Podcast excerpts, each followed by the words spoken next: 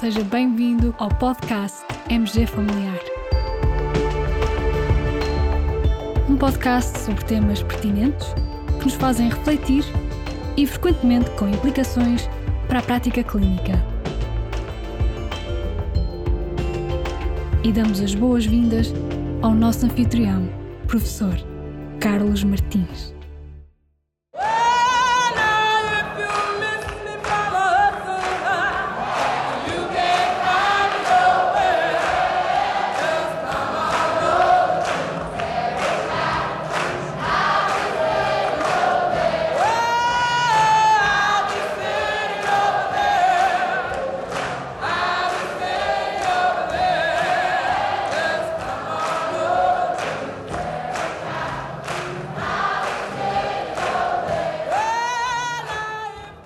Férias, tempo de descanso e pode ser também tempo para visitar locais diferentes, locais com história, exposições, museus e essas visitas são também uma oportunidade para uma certa reflexão.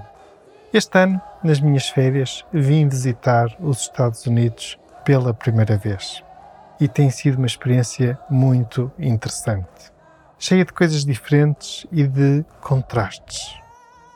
Confesso que fui surpreendido por uma certa degradação urbana de Nova York, mas também espantado com a magnificência e o simbolismo de certos monumentos, como, por exemplo, a Estátua da Liberdade. Encantado com a beleza de um certo mundo rural da Pensilvânia ou da Virgínia Ocidental, mas também algo desolado com os sinais evidentes de intolerância e de extremismo político, bem visíveis pelas casas à beira do caminho por essa América fora. Curiosamente, por esses mesmos caminhos também fui ficando com certo conforto no coração, sempre que via sinais e placas indicativas de Family Doctors ou Primary Healthcare Practices. E, curiosamente, vêem-se mesmo muitos desses sinais e dessas placas indicativas em quase todas as localidades, lá estavam os nossos colegas que prestam cuidados de medicina geral e familiar às pessoas da sua comunidade. Passei dois dias em Charlottesville, sede da Universidade de Virgínia. Por mera coincidência, estávamos precisamente em Charlottesville no dia 11 de agosto, dia em que se completaram cinco anos de um evento que foi trágico. Provavelmente alguns poderão recordar-se foi um evento em que um grupo de supremacistas brancos tinham desencadeado uma série de manifestações que culminaram com a morte de uma jovem.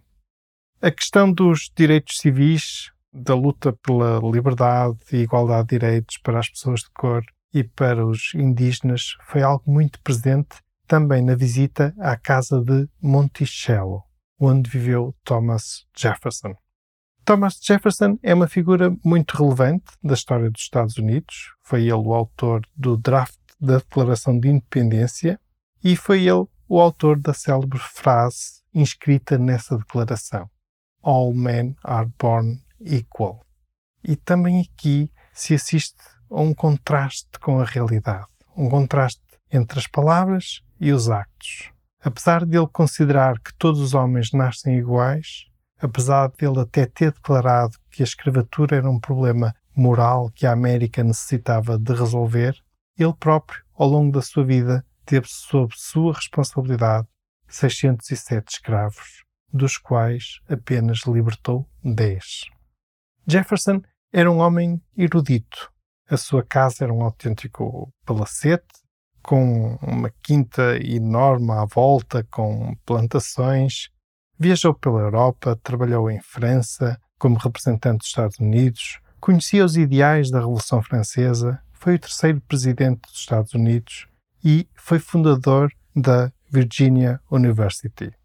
E tinha amigos de vários países, entre os quais um botânico português, José Serra, que frequentou a sua casa em Monticello. Mas, apesar disso tudo, apesar da sua erudição, e dos valores que inscreveu na Declaração de Independência permitiu o sofrimento e a privação de direitos fundamentais e liberdade a centenas de homens e mulheres que estavam diretamente sob sua responsabilidade. Posso mesmo considerar que aquilo que mais me marcou nesta visita aos Estados Unidos foi o percorrer de alguns dos pontos mais simbólicos na luta pelos direitos civis. E sem dúvida destaco a visita ao memorial de Abraham Lincoln, em Washington, e em frente a esse memorial, um patamar entre dois lanços de escada, o ponto exato onde Martin Luther King Jr. proferiu o célebre discurso I Have a Dream. No próximo dia 28 de agosto, completar-se-ão 59 anos.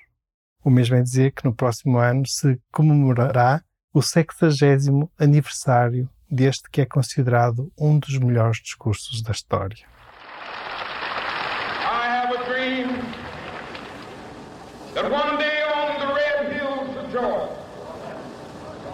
sons of former slaves and the sons of former slave owners will they be able to sit down together at the table of brotherhood. I have a dream that one day, even the state Mississippi, a state sweltering with the heat of injustice, sweltering with the heat of oppression, will be transformed into an oasis of freedom and justice. I have a dream.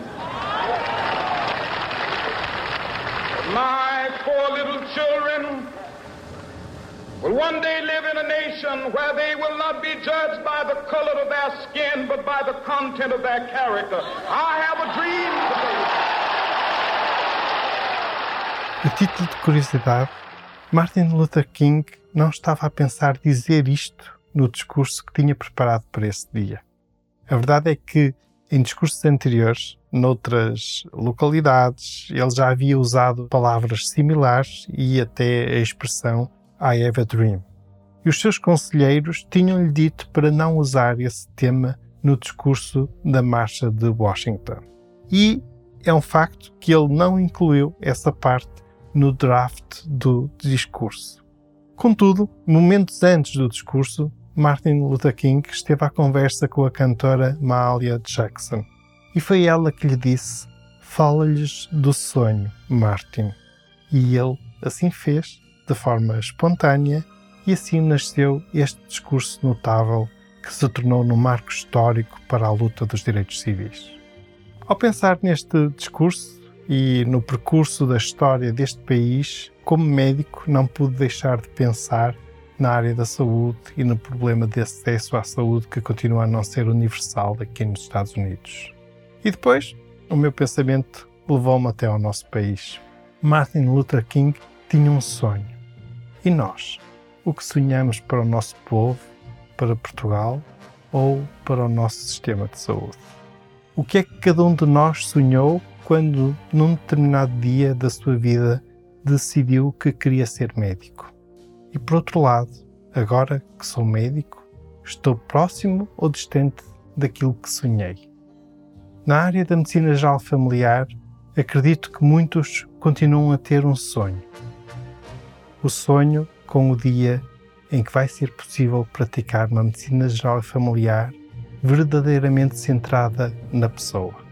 Em que vai ser possível dar mais atenção aos cuidados que estamos a praticar do que aos indicadores, ao relógio ou às burocracias desnecessárias. Temos o sonho com o dia em que o valor da medicina geral familiar, como especialidade central do SNS e do sistema de saúde, deixará de ser colocado em causa por ministros da saúde ou ministros do ensino superior. O sonho com o dia em que os nossos políticos, mas também a sociedade em geral, irão compreender que ter um médico com a especialidade de medicina geral familiar é uma questão de garantir a qualidade dos cuidados de saúde e que a substituição deste por um médico sem especialidade não é nem nunca será a solução. O sonho com o dia em que a medicina geral familiar passa a ser reconhecida também pelas nossas estruturas universitárias como uma disciplina académica e científica com conteúdos específicos, quer curriculares, quer ao nível da investigação científica. Poderá demorar, mas estou certo que esses dias irão chegar, porque a nossa é uma causa inevitável e justa. Caros colegas, fiquem bem, continuem bem. Até ao próximo episódio.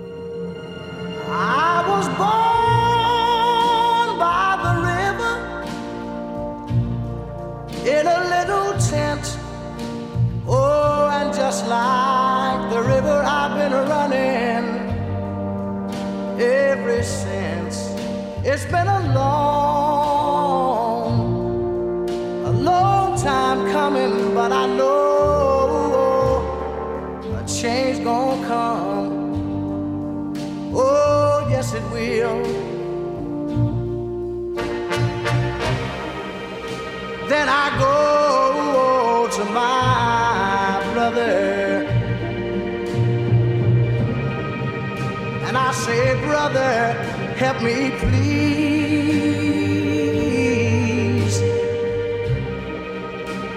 But he winds up knocking me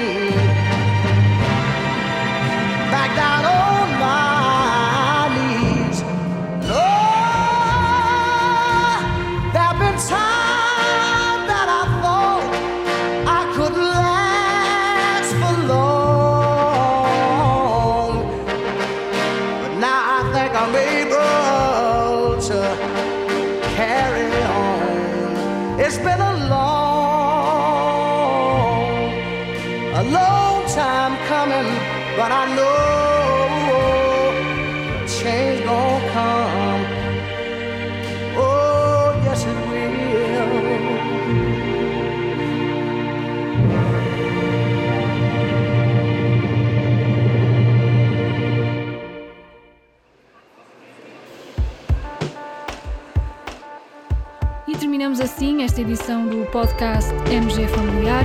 Muito obrigada por nos ouvir. Se desejar completar a sua leitura, muitos dos conteúdos abordados neste podcast estão disponíveis em www.mgfamiliar.net. Até ao próximo episódio.